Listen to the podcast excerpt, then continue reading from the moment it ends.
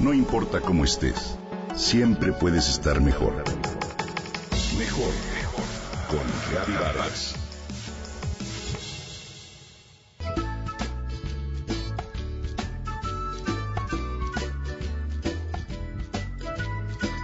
Las abejas nunca dejarán de asombrarnos.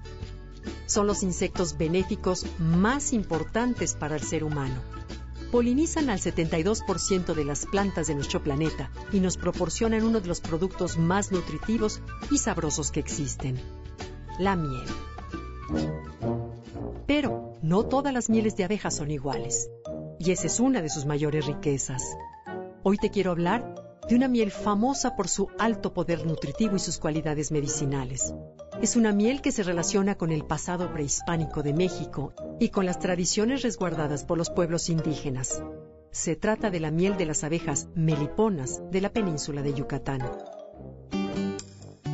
Dentro de la medicina tradicional, la miel de melipona se utiliza para combatir enfermedades tan diversas como anemia, infecciones intestinales, afecciones respiratorias, reflujo, úlceras gástricas, alergias, dolor de oído, problemas de la vista y muchas más.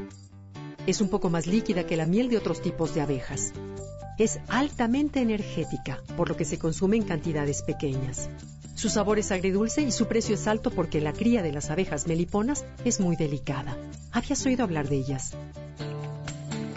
La característica principal de las abejas meliponas es que no tienen aguijón, son pequeñas y la organización de su colmena es muy singular.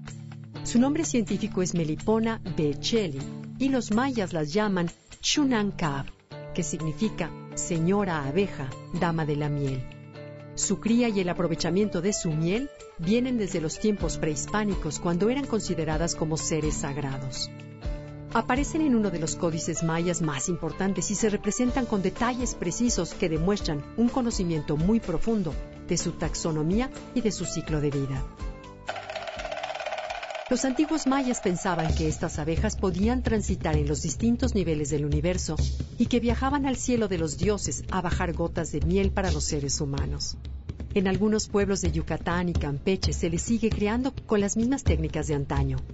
Sus colmenas se ubican en troncos ahuecados a los que se conoce como jobones, palabra maya que significa cosa carcomida.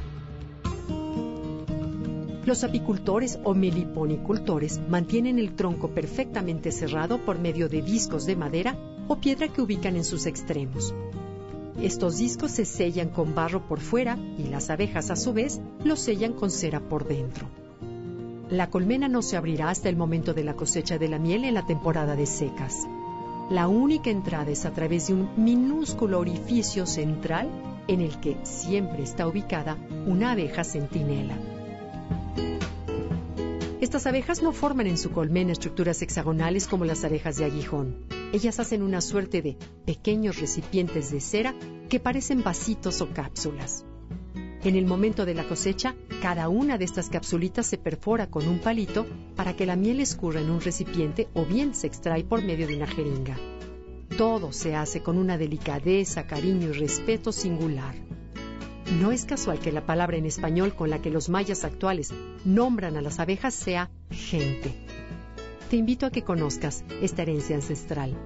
Una cucharadita diaria de miel de melipona reforzará tus defensas y te hará parte de una larga tradición de conocimiento y respeto de la naturaleza de la zona maya.